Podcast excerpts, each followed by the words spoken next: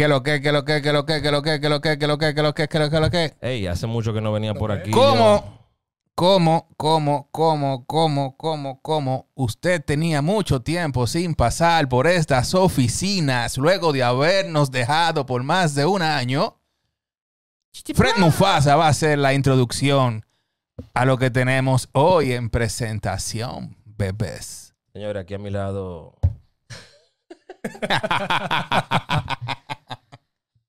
Como aquí no tenemos tanta cámara, de una vez que ustedes están viendo aquí que está Juanchi. Pero antes que nada, eh, coño, Heavy está aquí de nuevo compartiendo con el equipo, con el corillo, en este nuevo espacio que nos estamos inventando ahora. Este es el primer episodio de estos, de estas conversaciones Que salen de la nada. que salen de la nada, en momentos esporádicos, momentos aleatorios, Aleatorio. con conversaciones aleatorias, con personas aleatorias, temas aleatorios. Y por esto, esto se llama Multimedia Pop. Random. Yeah. Estos son los randoms. Son un poquito más, más light. Vamos a tener conversaciones. Risas. Claro. Donde más que enseñarte es compartir. Y quizá compartiendo tú aprendas algo ahí de las experiencias de los demás. De manera random. De manera random. Claro, claro. Eh, aquí a mi lado tengo a Juanchi. ¿Cómo tú estás, Juanchi, loco? Todo bien, todo bien. Estamos aquí. Vamos a hacerte una pequeña introducción improvisada porque yo no... Yo no soy ni Ariel Santana ni, ni tenía algo preparado Esto es random, está bien ahí. dale. para las verdaderas introducciones. Pero Juanchi eh, ha liderado un equipo bacanísimo de gente talentosa en cada 59. Y que eh, el enfoque que yo quiero darle, porque ya tú has hecho un par de cosas y, y- y no es tanto hablar de lo que ustedes han hecho, que está excelente, ese portafolio está chulísimo, por eso está en Instagram. Yo lo que quiero es darle el enfoque de cómo la mayoría de ustedes lo han logrado y han triunfado en esa área de VFX y no necesariamente es un tema de que ustedes fueron a la universidad a estudiar eso Claro. y tan colado.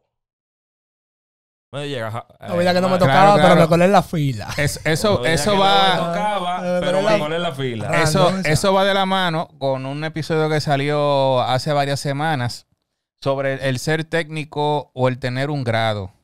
Claro. Entonces, cabe destacar que el señor que tenemos aquí, aquí con nosotros en esta ocasión es una persona que se ha, yo diría que mega capacitado en base a, a sus competencias.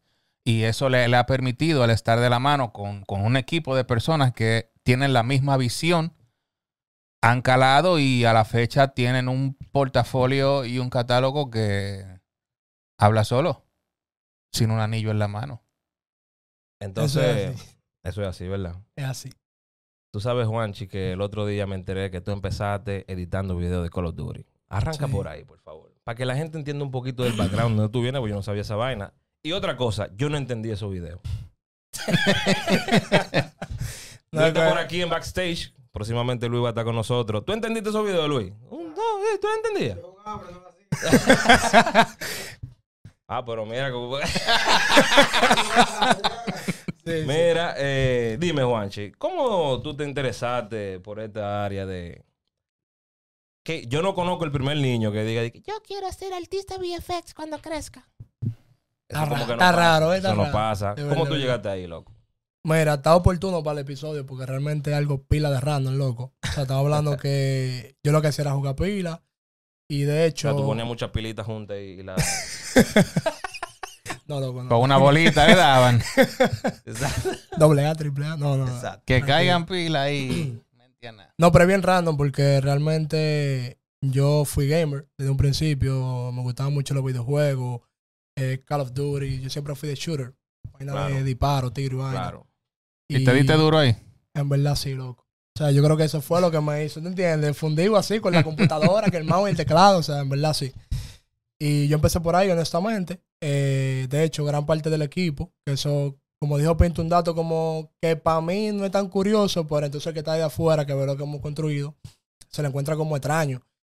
Y gran parte de ese equipo, loco, ha sido gente que jugábamos todito. Estaba hablando de un Jeremy, estaba hablando de un Christian, estaba hablando de un Mario, de Mosh, eh, personas incluso de diferentes países que perseguimos lo mismo, nos gusta lo mismo. Y me se ha dado, jevísimo. Realmente lo que hacíamos era jugar. eh, guardábamos la partida. Dentro de eso había un clan, básicamente como un, pe- un pequeño grupo, podemos decir, donde editábamos los videos, hacíamos, vamos a decir que montaje, donde mezclábamos todo ese ensamblado de clips de las mejores jugadas de, los, de nosotros, básicamente. Le poníamos música, efectos, y había una esquinita ahí de personas que eran los encargados de editar esos videos. Ahí entrábamos nosotros. Tú dijiste que eran pilas de raro, que tú no entendías qué es lo que estaba pasando. Yo lo digo, yo no entiendo mucho. ¿Pero yo qué no fue? lo entendía bien. Sí, ¿Pero qué eh, era lo que tú no entendías? No, no, lo que la, pasa la es que... edición. Sí, lo Yo que... le voy a vamos a ponerle aquí en el link de, de YouTube un par de videos de, De lo eso. del canal, sí. De Yo lo tengo un par de cositas todavía ahí, ¿verdad? Son unos highlights raros ahí. A lo que dice, lo que se refiere Pinto es que la competencia no era tanto de que la partida dura, sino que había un nicho de editores donde básicamente el maduro era el que metía más efectos.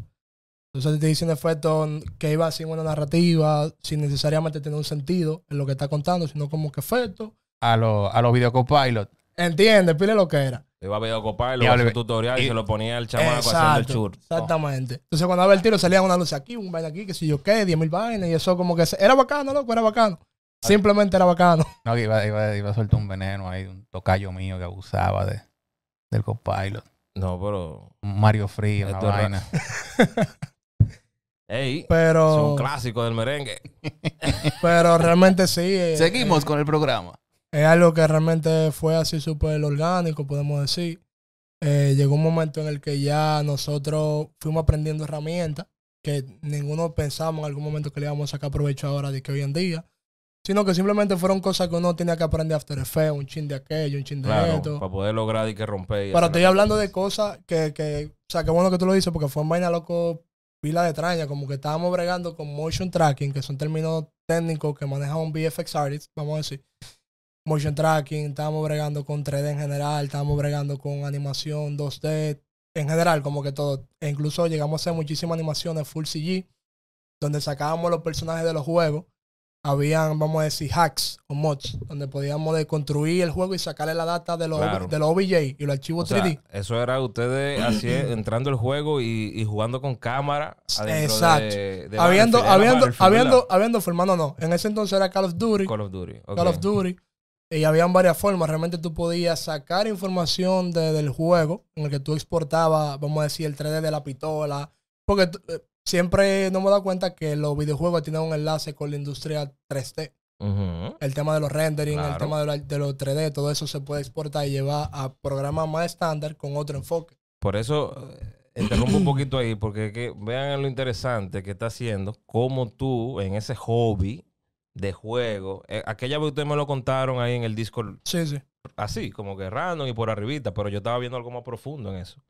Pues yo lo vi ustedes ahí y obviamente ustedes recordando esa época y cómo se divertieron y tuvieron su primer acercamiento a- a- al mundo cinematográfico. Sí. Porque sin embargo, ok, tú editas lo que tú grabaste, pero ya después te hicieron mods o consiguieron mods para entrar al juego. Lo para que nos, nos banean cámara muchísimas veces. Nos banean era pila. cuenta nueva, cuenta nueva, cuenta Sí, nueva. porque el tema es que, vamos a decir, los videojuegos tienen su protección para tú no poder alterar lo que, Claro. para lo que está hecho, que es para jugar. Y uno con esa imaginación de querer hacer un film, vamos a decir, un montaje de ese juego, uno le metía pila de vaina para poder sacar cámara 3D y poder sacar la cinemáticas. cinemática que tú Así que se le decía de la cinemática, exacto. Y eso era un hack. Desde la perspectiva del desarrollador del juego, eso tú me estás Claro, tú estabas hackeando, violando el código. me estás violando el código y te voy a banear. Eso era lo que estaba pasando en ese entonces.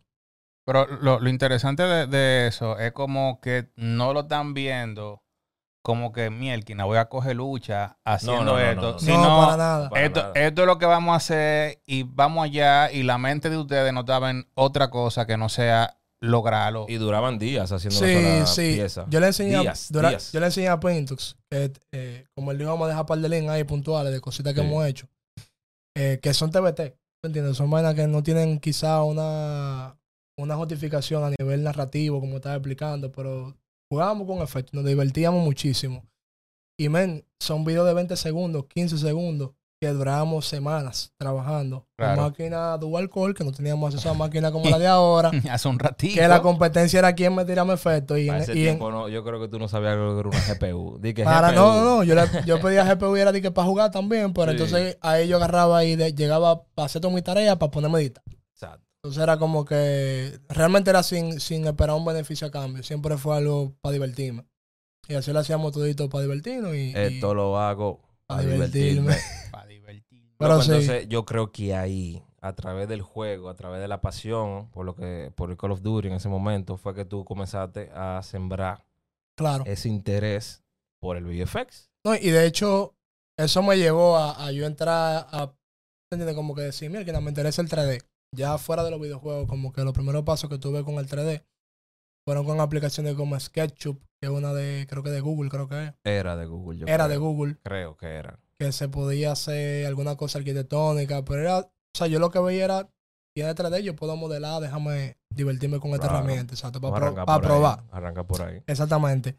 Y chin a chin yo fui como conociendo ese mundo. eh, dentro de la herramienta que intenté también estaba Cinema 4D.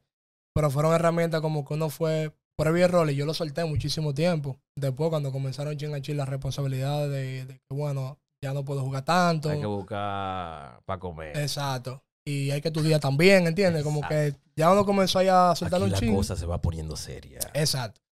Ya, Es muy importante esa, e- esa etapa, claro. que no quiero dejar que pase desapercibida, pero es una etapa que todo, a donde todos llegamos en la vida, donde, ok, la cosa se está poniendo seria, ya hay que buscar para, tú, llegar a Tengo que intercambiar, tengo que sacrificar lo que me gusta para sobrevivir, básicamente. Porque son dichosos los que pueden sustentarse de lo que les gusta, ¿tú entiendes? Eso es lo que no es tan común. ¿Y cómo tú ahí en ese momento, entonces, decides, yo me quiero, ahí fue que tú pasaste después al filmmaking.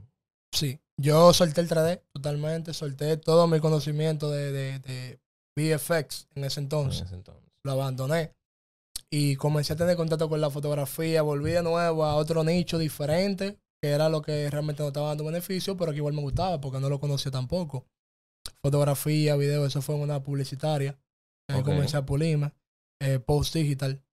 Y ahí entré como pasante. Yo estaba todavía en el colegio, vacaciones en el colegio, y me iba para allá A tripear. Pero yo lo hacía, yo lo hacía de que full loco porque me interesaba, ni siquiera de que por, por dinero ni por nada, sino como que me tripea. Interesante eso ahí. O sea, tú dijiste, yo quiero aprender de esto y esta gente me va a dar la oportunidad de hacer proyectos reales. Crialero, Cristian, mi hermano. Estaba ahí trabajando. Él estaba trabajando allá en fotografía, me estaba comentando, loco, mira esto, fotos, videos, que sí, ok. Me metí allá a editar. Y él me llevó de que, de que mi hermanito durísimo en edición. ¿Entiendes? Yo estaba en contacto con la cámara, pero realmente yo era editor allá. Lo que pasa es que una publicitaria, un chamaquito con ganas de crecer, tú sabes que quise de todo ahí, fue. das Todo lo que aparece. A todo lo que aparezca, Creo exacto. que yo le digo a los tigres de ahora que no entienden. Hay que, hay que hacerlo. Y, loco, yo, mi setup de mi casa, ya yo tenía presentación una tarjeta de video decente, una maquinita por lo menos bacana. Yo estaba de que, en mi círculo de que burlado, de lo que más jugaba con Sí. más FPS, ¿entiendes? La vaina. Que jugaba con pila FPS y vaina. Ya mi máquina para allá, el, el setup. Eh, ya no tengo máquina en la casa. Ya yo tengo que sacrificar ese tiempo de, de, de hacer cosas mías, quizás de Call of Duty, lo que sea, o jugar. Para yo tener mi máquina allá, cuando iba a trabajar, entonces yo me mudaba en vacaciones mi máquina para allá y yo trabajaba cosas de, de la publicitaria, En la máquina tuya que estaba allá en la que agencia. estaba allá en la agencia. Pero yo estaba también practicando herramientas que yo tenía todavía de, de los tiempos que editaba montaje. Sí, porque ahí tú arrancaste con el tracking. la No, y fue, y fue súper random. La palabrita favorita de ahora. Random. Que yo, loco, editaba en After Effects. O sea, yo no sabía lo Espérate, que era. espérate, espérate, Yo no sabía O sea, lo- tú hacías montaje en After Effects. Sí, yo no O sea, sabía. tú te, pa- te pasaban los clips. Mira, no este material de hoy del no, highlight. Él hacía sus highlights. A mí, me, After a mí me Effects. decían de que, que, loco, que ahí está Ponme premio. un, un sonido ahí raro, por favor. Diablo. Loco, cuando yo descubrí Premiere. Qué talento. Oye, descubrió Premiere, loco. Sí, porque fue, fue raro, fue raro, ¿verdad? Yo Lo me, que te arrancó de Ah. atrás para adelante. After Effects. Ya tú sabes. Tú estabas editando en After Effects. Yo te sabía hacer motion tracking, Qué talento. 3D, toda la vaina, pero yo no sabía Editar normal. editar normal. Lineal. No, no. Yo editaba en escalerita, porque tú sabes lo que pasa en After Claro. Effects, ¿verdad? Claro, en calerita. Fu. Tanto layer y yo hacía así la escalera. Entonces también el rendimiento no es igual. que Pero me imagino, me imagino que la cosa entonces que tú podías hacer en After Effects también le dieron como ese toque diferente. Diablo. Por eso no me, por eso no me mudan para Premiere. Porque allá me dijeron, no, que Premiere. Y yo, no, no, tranquilo, me gusta más After Effects. Cuando comenzaron a ver, espérate, quédate en After Effects también. Déjalo ahí. Déjalo ahí, está bien. Déjalo ahí. no te muevas. Claro, porque tú puedes, podías hacer sí, más ahí, altura. sí, porque el tema es que ya yo tenía un buen manejo con los keyframes y toda esa vaina. Animación. Man, y si tú hacías la vaina de Call of Duty ahí en After Effects, entonces ya tú estabas pulido. Yo comencé chin a chin a integrarla porque también tenía tiempo citado, ¿tú entiendes? Eh, yo la había soltado un tiempo, pero cuando comencé a agarrarlo de nuevo, que comencé a trabajar los time ramping que, y las transiciones que para ese entonces todavía estaban arrancando un poquito.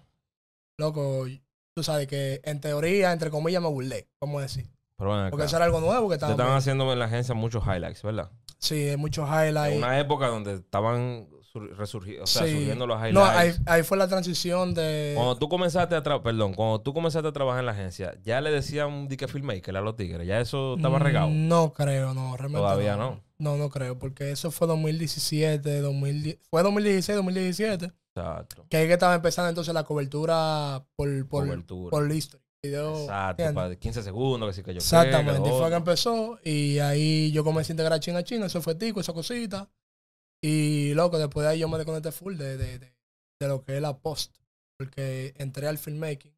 Como fue el primer contacto que tuve con cámara, me quedé filmmaking, entonces el filmmaking yo le metía un chin de lo que yo sabía de postproducción. Ok. ¿entiendes? Entonces, una pregunta para pausar ahí y, y hasta dónde vamos. ¿Qué tal la experiencia, loco? En el sentido de que tú estás navegando por vainas no convencionales. Ujú. Tú no estabas diciendo de que no, yo quería estudiar contabilidad. No, yo estaba en administración. Yo estaba... Que nada mal con eso. Pero tú estabas haciendo cosas que a veces para la gente es como que ese tigre no trabaja, el tigre sale con su cámara por ahí y después... Claro. ¿Tú te topaste con algunas opiniones o Sí, claro, 100%. en la casa y afuera? Sí, eh, tanto familiares como, como de fuera. Eso es, Como, ¿y qué va a hacer ese muchacho por fin? Ese Sí. tigre nada más quiere estar jugando con esa cámara. Que Ese, ese tipo de profesiones lo ven como, si la palabra existe, inmonetizable sí. para, la- para las personas que están criadas de manera eh, tradicional. No, y, y yo en parte entiendo, porque el tema es que eso lo hacen, vamos a decir, hasta los padres, ese tipo de crítica, ese tipo de opiniones, más por un tema de querer cuidarte, porque entienden que ahora mismo los, los tiempos de ahora funcionan como los de ellos, ¿entiendes? Sí, ellos están obviamente tomando sus conclusiones en base a lo que Sí, ellos exacto, conocen. por experiencia propia. Dicen, no, que eso digital, que tú tienes que ser ingeniero, arquitecto, para que te vaya bien en algo, ¿entiendes? Tienes que tomar una carrera de esa, eh, ¿cómo se le puede decir? Eh, Convencionales o convencional es la palabra, exacto. Entonces, Carreras convencionales o tradicionales, sí. sí, Ahí está exacto. bien. Que en toda la familia siempre hay un arquitecto, un ingeniero. Mi hijo como- es médico, Exacto. el mío es diseñador gráfico. Y Entonces, suena como que... ¿Qué pasó ahí? ¿Qué pasó? entonces de la, la primera persona que siempre vio el talento fue mi hermano mayor. Él siempre fue, él fue el que me enseñó a diseñar. Y Yo empecé por diseño. Esa parte me la, no la volamos, pero creo que también para el tema de VFX. O sea, el diseño fue antes de Call of Duty. Sí, eso fue antes. Eso fue el primer contacto con, con, con modificar una imagen. Exacto, Photoshop 100%. Eso era Photoshop, que es ese. Era CS5 o CS6 por ahí. En ese- y yo estaba era haciendo de que agregaba optical flares. Eh, por ejemplo, Oh, agarraba una foto de un carro, le, prendía la luz y yo le ponía... Inteligencia artificial. El que le ponía, el, el que le, el que le No, ponía los no, flares al no, no. diseño, tú dices, wow, qué duro. No, pero que ayer el primer... Cambiando fondo. Mi, primera, Wow. mi primera composición fue cambiar el color de un carro. No, dijiste no. Llegó rojo, lo puse azul y yo así. Me burlé. Soy el mejor. Me burlé. Mejor. Sí, entonces Le yo el tuve... hue a la vaina. Sí. Cuando la vaina iba en serio ya, que, que me está gustando lo de la fotografía y el diseño, y- o sea, fotografía, diseño del arte en general, eh, obviamente no aparece un curso para ese entonces que me diga a mí, no, que edición o, o motion graphic. Eso O estamos, perdón, de 2016, 2017, Ok. estamos ahí todavía. Mi primer contacto con estudios así técnicos fue diseño gráfico en Centu. Centu. Y ahí yo aprendí entonces Illustrator, Photoshop, InDesign, como que me fui por esa rama de diseño, pero yo estoy viendo ¿En, herramientas. que en qué año fue eso? 2016 más o menos. En- Eso era prácticamente editorial en ese momento, como porque si te dan un design, ese tipo de Sí, cosas. era, yo- yo- o sea, por ejemplo, orientado Ah. a revistas. sí, demás. tuve que hacer revistas. En el 2017. ¿Qué pasó? No, no, está no, bien. No, no sé. No, nada. Iba mucha gente. No. Yo no sé. Ahí yo nada, creo- no, ahí yo creo que no te- sé. Na- na- nada en contra del centro, sino que antes de, de, de Litla, No, es que, es que ya el Centu Mm. estaba. Ce- Centu era como que era Centu y Eni. pero antes que, de Litra. pero que Antes Centu, de Litla. Centu lo que pero tenía eso es mucho. Antes del 2000 y pico, Cuando- antes del 2004. Cuando, 2005. Cuando el ITLA salió, di que, que rompió, 2006. en, ENI desapareció de la faz de la Tierra. Yo hice diseño gráfico ahí. Y de- después estudié en Centu. Pero me resultó curioso en el año en el que tú lo... Sí, allá había, allá había mucho curso, yo recuerdo que de Word, todo eso. O sea, era de que. Microsoft Word, Sí, todo eso. Self-Matic y vaina. Exacto. Conviértete en secretario. Entonces ya habían dos cursos que yo tomé. Uno de seis meses y otro de tres meses. El de seis meses fue el técnico de diseño gráfico. Ese fue para cambiar los colores de los carros. Exacto. no, no, mentira. Ese fue el que yo entré después de cambiar los colores de los carros. Ah, Y dije, aquí que lo voy a cambiar duro ahora. Ahora entonces. dije que va a quedar real. Ahora sí se va a ver real ya. Entonces, luego de ahí fueron tres meses allá mismo, pero fue para diseño web. Ok. Yo estaba todavía explorando qué era lo que más me Sí, gustaba. tú estabas conociendo diferentes áreas. conociendo, exacto. Dreamweaver. Eh, Dreamweaver, sí. HTML, HTML y vaina, CSS, esti- el- ¿cómo es? Estilos. el SSS. Ajá, claro. todo eso. Y loco, esa fue la base mía, después- académica, podemos decir. Ya después de ahí Eso, fue. eh, el Centú es con el colegio, junto con el colegio. Básicamente, sí. Eso junto con el colegio. De hecho, yo recuerdo que tenían un límite de edad. Yo no podía entrar con. En el 2016 yo entré con 15 años. Porque fue antes de, de agosto. Y allá tuvimos que hacer una carta y vaina para que me chancearan. La Era de profesora 16 para adelante. me sentan ahí. No, 17 en adelante. Me sentan ahí de que ven. A ver si es verdad. Y tuve que ganarme ese break para que me diera la oportunidad de. de- Pero yo por lo menos tenía la base de Y Photoshop. y Centú necesitaba gente de nada. fácilmente. ey, ey. Ey, no se pasen con Centú.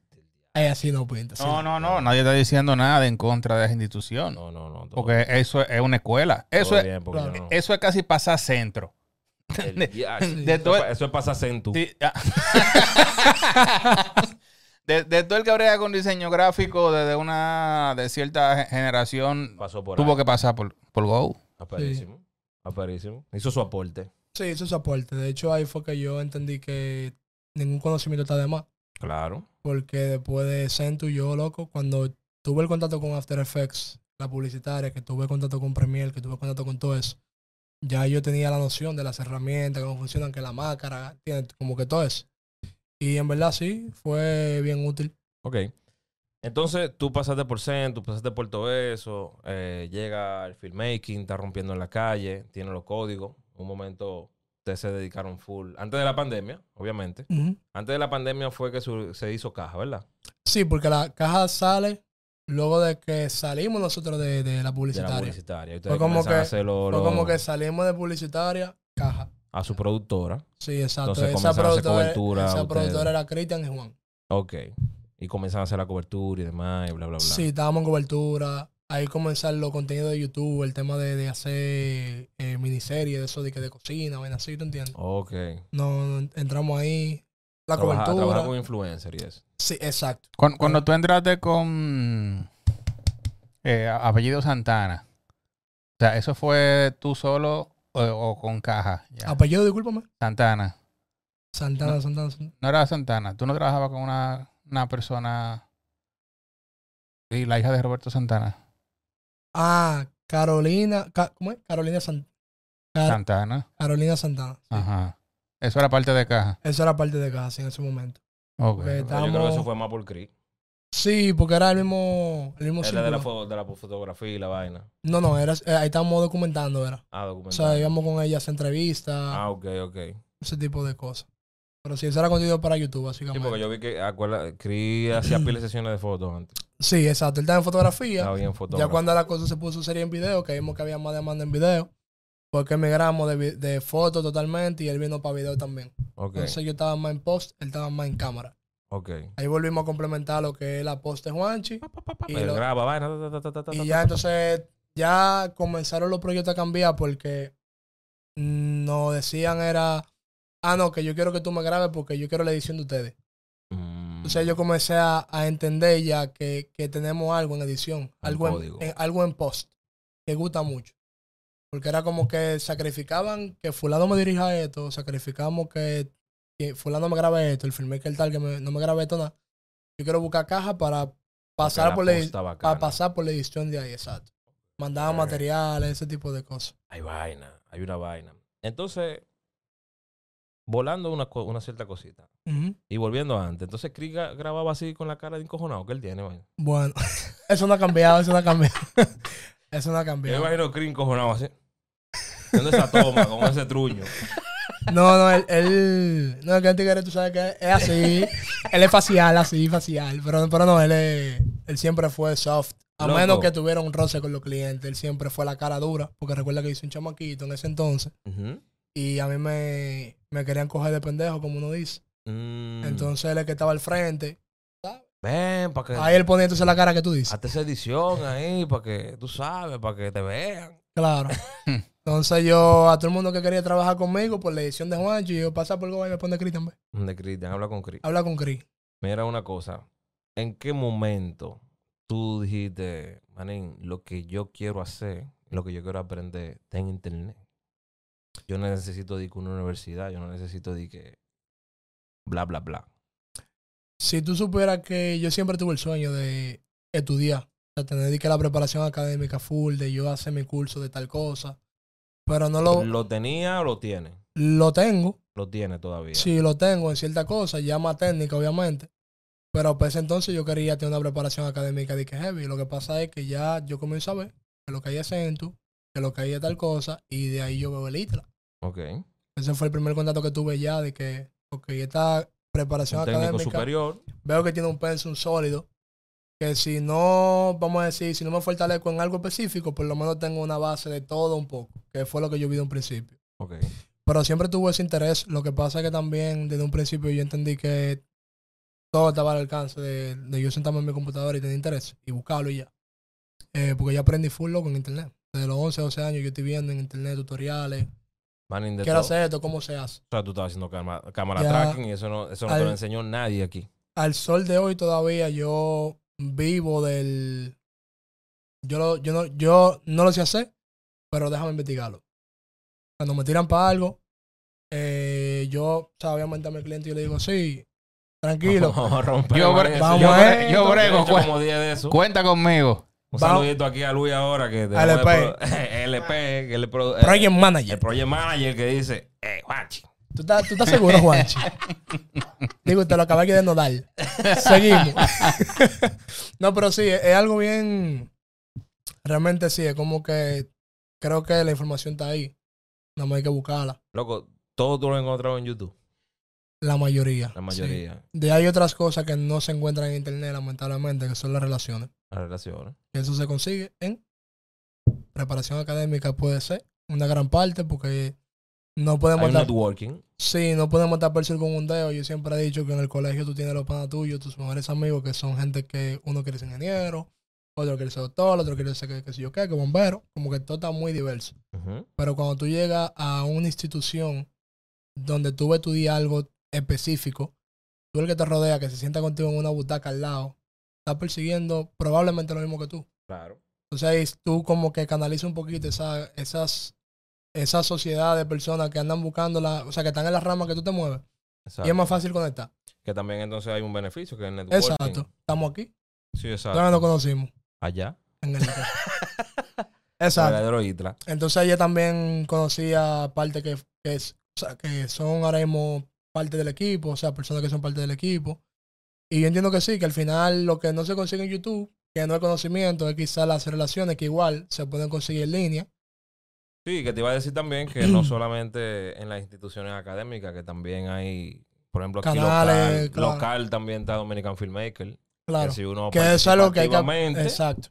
Pero son, eh, son, son proyectos que ayudan a... a- a la comunidad. no, no, a solucionar ese tipo de problemas. Ah, claro, sí, sí. Solucionan ese problema que está ahí. Claro. En otras áreas, quizás no tanto en el área de VFX, pero se da mucho, por eso de ahí es que vienen mucho los clubes. Claro. Me imagino que los clubes salen de eso, eh, como de juntar gente de cierta clase y con cierta oportunidad de negocio en un solo sitio. Sí. Y de ahí comienzan los clubes y eso. Y, y es de ese networking que tú estás hablando. Sí. Como el otro día recientemente ahí en Caja vimos que alguien de Canadá, de Canadá, Sí, de Canadá. eh, Javier Marquic. saludo allá. Ah, ¿cómo es? 13-12, 12-13. 13-12. 13-12. Está Claro. rompiendo. Mano, eh, parte de, de, de, de, de lo porque yo quería, de, de motivo por el que yo quería tener esta conversación contigo era por eso, porque yo veía un caso de éxito de una, por una vía propia en el sentido de que yo busqué, yo puedo buscar información y dame duro en eso. si yo quiero. Está bien que yo tengo cierto empuje, pero sabemos que la mayoría de cosas profundas y los proyectos que se han hecho han sido con conocimiento que uno ha buscado, que, lo- como decir, que uno puede Sí. josear ese conocimiento. Mira, pasa algo. Ya hablando un poquito más de la industria en la que nos manejamos claro. De VFX. Siempre he dicho eso. Yo digo, hey, no estoy hablando que un doctor se ponga un- una gente que quiere decir que abrir a otra. Sí, por eso es bueno hacer ese paréntesis ahí. Exacto. Que es un Estoy equipo. hablando de mi industria, de la Sí, industria donde nos, nos estamos. O del arte. trabajando. Podemos, podemos centralizarlo ahí en el arte, ¿verdad? Por lo menos. Claro. Eh, ¿Qué pasa? Ya hablando de VFX específicamente, es una industria nueva. Eso lo aprendí yo incluso en estos días estudiando. Yo sigo estudiando, es otra cosa que no necesariamente tiene que ser una institución. Claro. Yo puedo aprender hasta buscando de, de vamos a decir, eh, profesor en línea.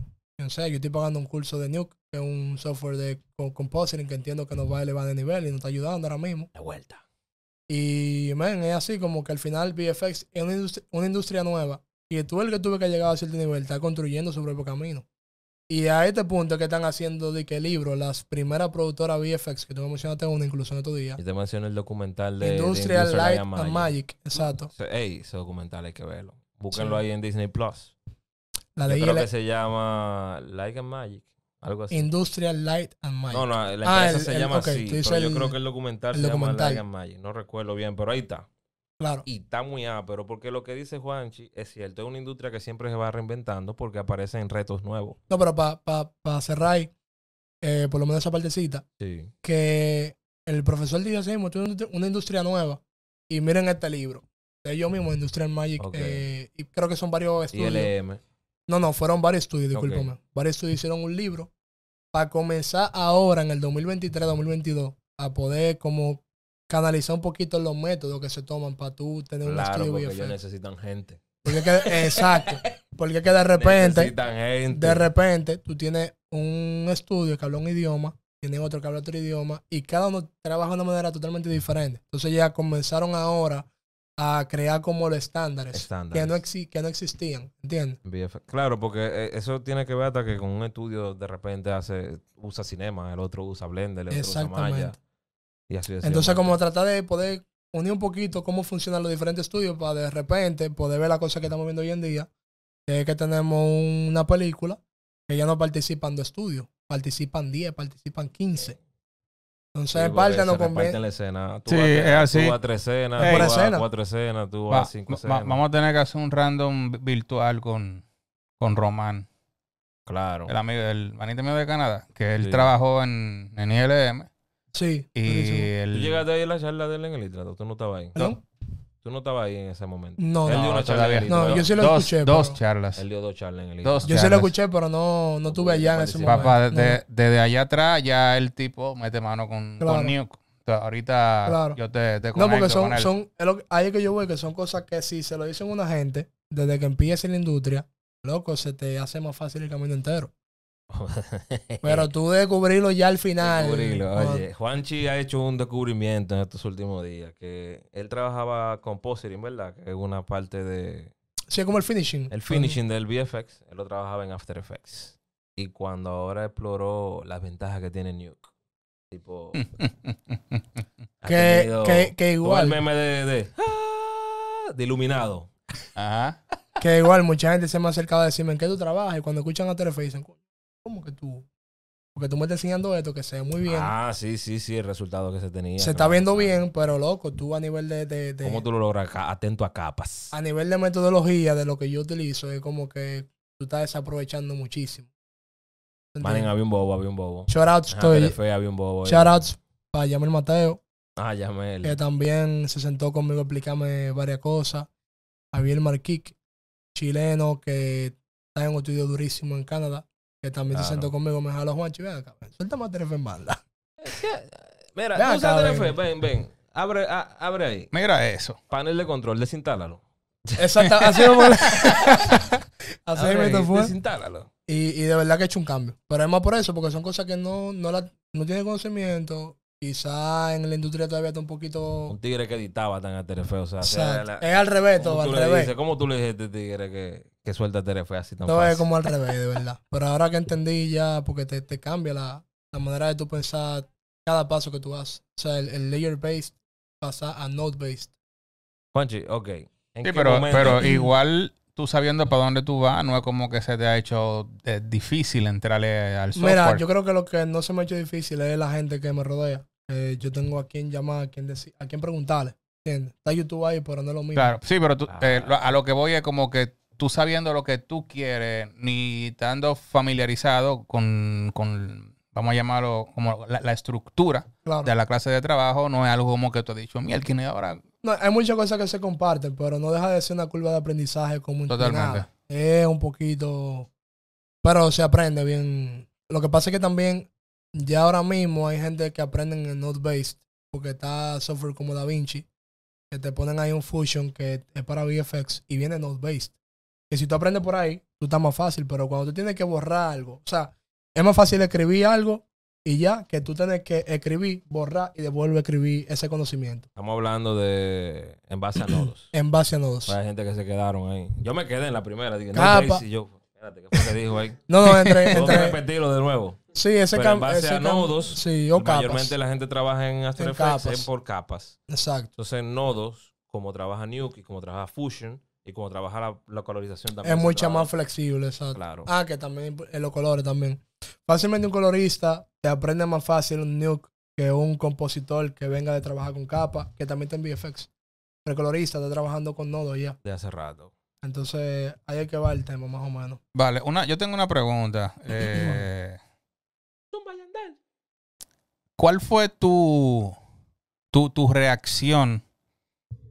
La, la- la reacción de, de Juan Rosario cuando te dieron el break a lo que podríamos llamar la Grande Liga. Como que mielquina, voy a estar con este altita, wow, y, y los nervios y la incertidumbre de si yo voy a, a ver si de verdad que yo soy duro. Mira, yo te voy a decir algo. Yo creo que yo soy una persona que se considera tímida para muchas cosas.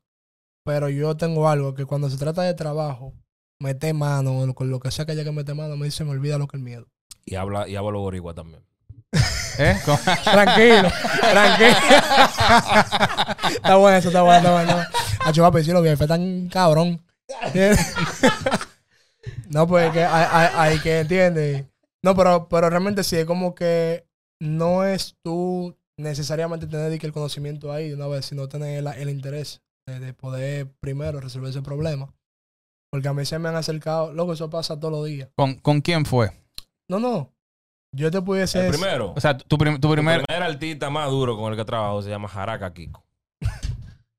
Di- director Raimi Pablo fue ese. Se fue Raimi Pablo y AB. Es. Oíste. Mira, Ra- Juan- Raimi, Pa- Raimi Pablo, Raimi Pablo, cuando tú ves este video, respóndeme WhatsApp, por favor, que no es para pedirte. Y Luyan de bloquealo también. Gracias. Y Luyan, desbloquéame, desbloquéame, Luyan. Pero, pero voy a, a- a- o sea, internacional, o sea, de, de- de clase mundial, porque Jaraka Kiko Kai fue un fenómeno en su momento, Raimi. Heavy, pero di que como que alguien que tu nombre iba a estar ahí y que de ahí dependía ya todo lo bueno que pudiera llegar a... Mira, yo te voy a decir sincero. Realmente yo no me di cuenta mayormente la magnitud de los proyectos en los que yo participo hasta que salen. Porque yo soy muy profesional en esa parte. Yo no estoy, o sea, yo no soy fan cuando estoy trabajando. Ok. Después que yo veo que trabajo mi proyecto junto con el equipo, que ya entregamos, que ya se sube, que ya lo publican, que entramos a YouTube y que yo lo estoy viendo y que estoy viendo que hice una canción de un artista que me, que, que me tripea pila, lo que sea. Ahí que yo digo, coño, loco, estamos con Bad Bunny. Coño, loco, trabajamos un video de My Tower, trabajamos un video de Arcángel. O sea, en ese momento que yo digo, wow, me siento heavy, De, ¿entiendes? de hecho, el primero que me di cuenta que vi tu, tu nombre creo que- fue en yo el, creo- de, en el de payaso. Sí, yo iba, yo iba por ahí. Ese fue el director Kit Cámara. Súper duro. Tenemos una relación pila de heavy hoy en día todavía. Eh, me ha dado oportunidad muy de mucho riesgo, podemos decir. ¿Me entiendes? Como de que yo puedo o guayarme o puedo romper. Creo que de eso que se trata. Tú tienes oportunidades en las que tú te puedes guayar o puedes romper. Exacto. Pero si tú entras y estás con ese miedo de guayarte, como Puede ser que te guaye. Puede ser que te guaye, pero puede ser que te la pegues. No, no, pero lo importante es ir Pero sí, eso- siempre. Eso fue un antes y un después. honestamente. El de payaso, ahí descubrí, o sea, estábamos trabajando sin saber qué es lo que íbamos a hacer. Me dijo, Juancho, ¿tú puedes hacer esto? Y yo, sí. Y Cuando voy para atrás, Cristian, ¿qué Hay un bobo. es lo que vamos a hacer? Hay una oportunidad de crecimiento. Sí, aquí. claro. Hola, Cristian, hay una oportunidad de aprendizaje en este proyecto. Esta curva está bien en picada. Pero yo lo estoy creo, relajando ahorita, pero yo creo que, eh, como quiere, el de los bobos. sí. El de los bobos local. Sí, porque ese fue viral, local, porque ese fue muy viral, fue muy viral. Sí, el de los bobos localmente fue una puerta. Y Payaso de Arcángel fue otra puerta. Sí, porque, porque ahí, ahí nos volamos una partecita, que ahí es cuando ya no me llaman para necesariamente grabar y editar, sino que me dicen, Juancho, yo quiero este efecto. Entonces ahí dices, es que "Ven comienza acá". realmente. Ese fue con, con los bobos. Sí, pero también hasta con el mismo Creafama. Creafama fue de lo ¿Con primero que ¿Cuál se... fue? ¿Qué- ¿Cuáles trabajos fueron? Yo no recuerdo muy bien el video como tal, pero fueron efectos sencillos. Él me tiró simplemente para decirme, Juancho, yo quiero poner que la pantalla... te- Yo quiero montar una pantalla. Ah, Screen replacement. Pero yo estoy como raro porque digo, un efecto, loco, no es lo que tú quieres. Tú no quieres que te editen. Un efecto y ya. Entonces yo comienzo a entender que son cosas específicas de VFX que me comienzan a pedir. Está loco. Tú, tú comenzaste ahí a meterle, a trabajar VFX así como sin saber. Cuando tú estabas adentro, tú dijiste, oh, Exacto. ¿dónde yo estoy? Estoy Yo aquí. soy un estudio de VFX, ¿eh? Exactamente. Pero sí, Como- en ese de, de- del O mismo... sea, la vida, la mayoría de veces tú te has ido moviendo en agua y, y cosas. Y, Yo me di tú cuenta vas- tú vas después. fluyendo. Yo me di cuenta, sí, yo voy fluyendo y ha sido, ha sido raro porque yo no, no, no he diseñado de un plan de que están así. Ahora, obviamente, que Ahora hay un estamos. project manager. Ah, exacto. No, no, no. Podemos decir que ahora que hemos llegado a cierto estándar de calidad y todo, como que estamos diseñando planes y estrategias para mantenernos Claro. subiendo y escalando. Ok. Pero todo lo que se ha construido de que para atrás, 2000 2021 para atrás, ha sido como que Cuando fluyendo. te flu- llamaron para el efectito, me supone. Porque son cositas que yo quiero tener claras. Cuando te Claro. llamaron para el efectito, ya en ese momento tú tenías claro de para dónde tú querías ir. O sea, tú dices, yo quiero vivir de edición la vida completa. O tú estás diciendo, bueno, yo estoy aquí mientras estoy estudiando, estoy editando, pero tú te ves No, es que, es yo he hecho de todo. Todo lo que, o sea, ah, un efecto, sí, edición, sí, venga. No, no, yo sé. Pero yo digo, en ese momento, te llama Creafama. Y te dice, yo nada más necesito reemplazar una pantalla. Tú te veías No, no. en un futuro haciendo VFX, No. solamente haciendo efectos. Negativo. Pero hubo un momento ya que tú te diste cuenta que por ahí es la vuelta. que ya tú quieres dedicar tu vida entera a aprender a manejar y, y ro- y romper ahí.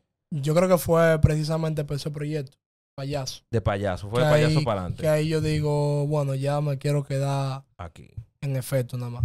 Porque es lo que yo quiero hacerme especialista, lo que quiero que el equipo nos pongamos duro ahí. Sí, porque antes de payaso tú dirigiste Sí, yo ¿O fue llegué, sí, yo estaba explorando, sí. Ahí fue lo de Fabián Lobo. lo de Fabián Lobo. Fabián Lobo. Eh, dirigí videos musicales.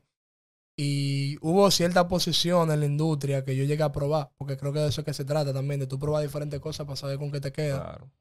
Y ahí yo entendí que no, no era necesariamente lo que me movía. Yo me sentía bien en mi casa, que me manden mi toma.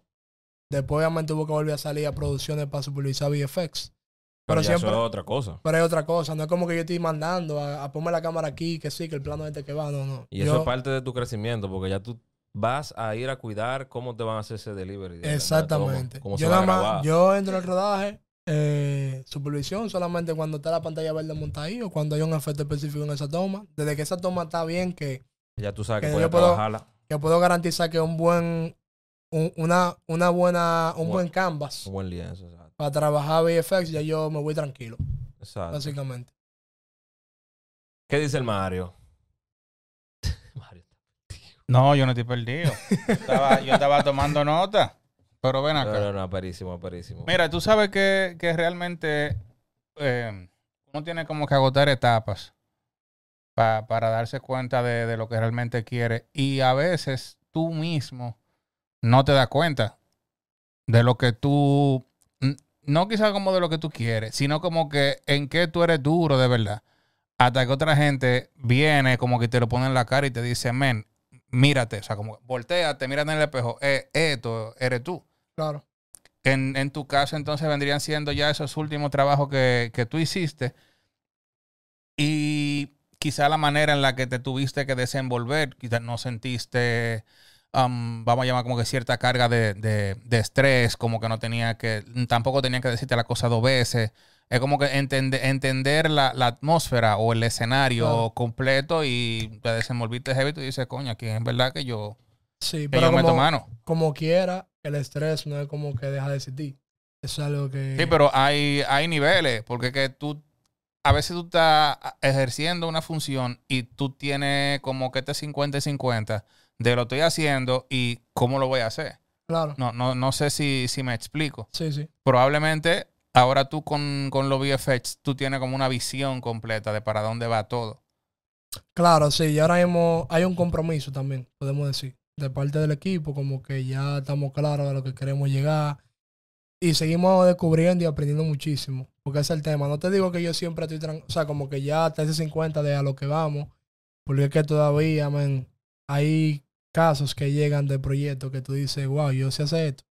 ¿Entiendes? Esto, esta es el área mía en la que yo soy duro. Porque Pinto sabe, Pinto me relaja muchísimo de que los fueguitos. Los fueguitos, loco. Ese tipo era el que más fuego montaba. Exacto. Y, por ejemplo, una etapa en la que solamente hicimos efectos de fuego, muchísimos proyectos de fuego.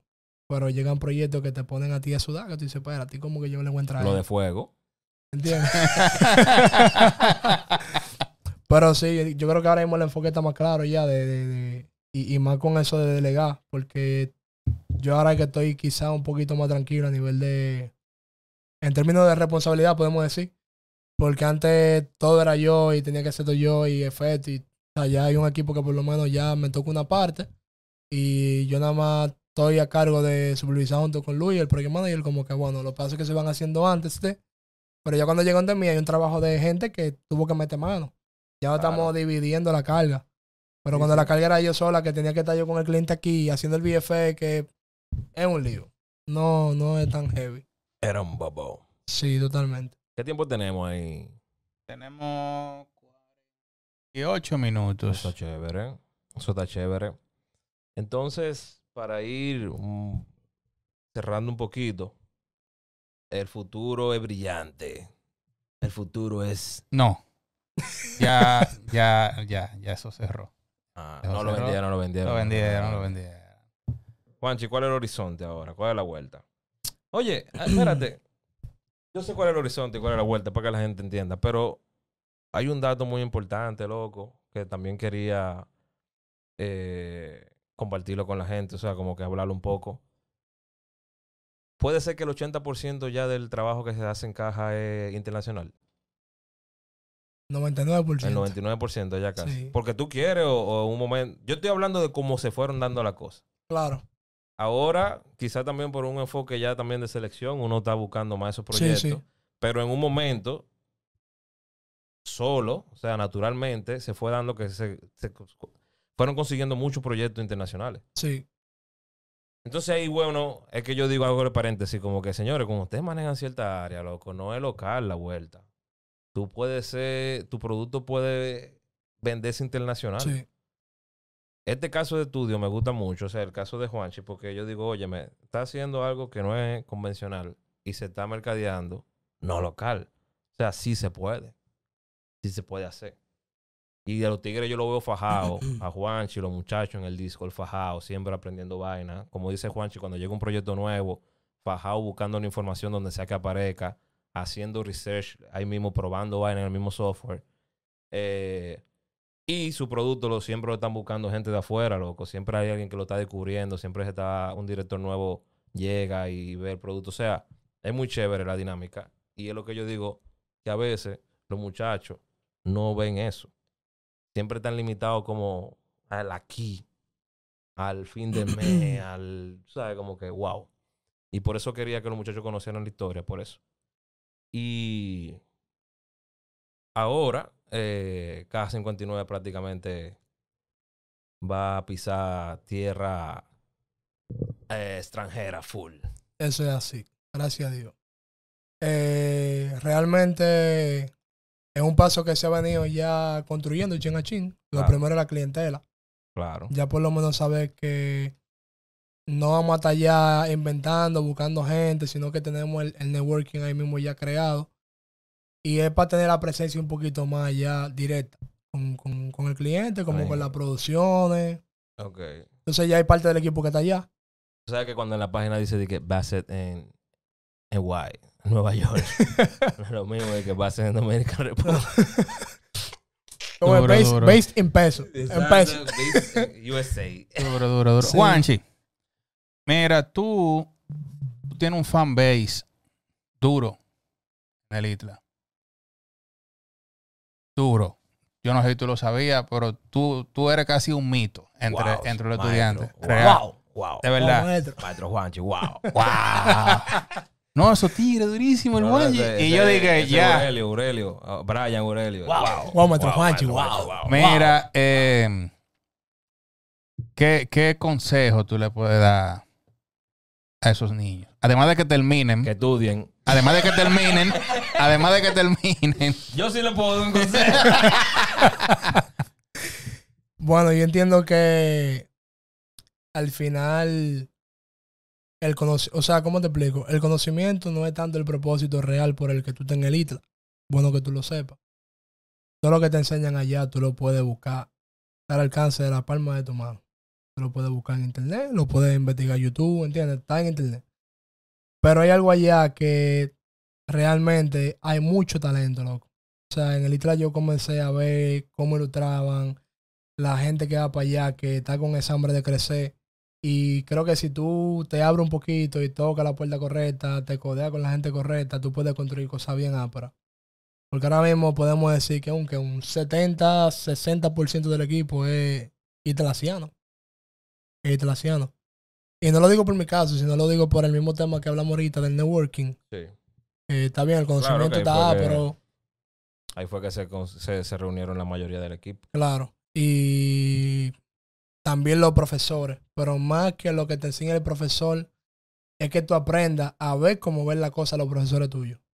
Porque no, a veces no es como el artista, que eso está en, en el libro que tú me dijiste. ¿En cuál de todos? El ¿En de cuál? No, no es que yo le he puesto muchos libros, No, no. pero cuando compré la, la, la tabletica esa. ¿sí me- esa era, no sé, no me acuerdo. Aprende a robar como un Ah, artista. robar con ese mismo, exacto. Ahí dice algo pila de heavy que me, me pareció muy interesante, que a veces no es tú aprender a hacer lo que hace el artista, es tú aprender a pensar como piensa el artista. Entonces cuando Y tú... de ahí tú sabes cómo fue que él tuvo ese resultado. De ahí tú sabes cómo él logra ese resultado. Entonces los profesores que están allá tienen una capacidad incre- increíble. Los estudiantes que están allá tienen mucha hambre de crecer. Pero como que sigan codiándose y Muchacho, cre- mira, creando yo te- cosas. tú lo estás ayudando. Tú lo estás ayudando mucho. Ya. No puedo soportarlo. No, pero los muchachos tienen mucha hambre de crecer, pero no accionan. Sí. Es acción que le hace falta porque Hay que jumpearlo. en el momento que yo estaba allá, siempre los muchachos decían, ah, yo quiero aprender 3D. Ah, yo voy a aprender 3D. Ah, yo quiero hacer tal cosa. Yo voy a hacer tal cosa. Pero ese día como que nunca llega.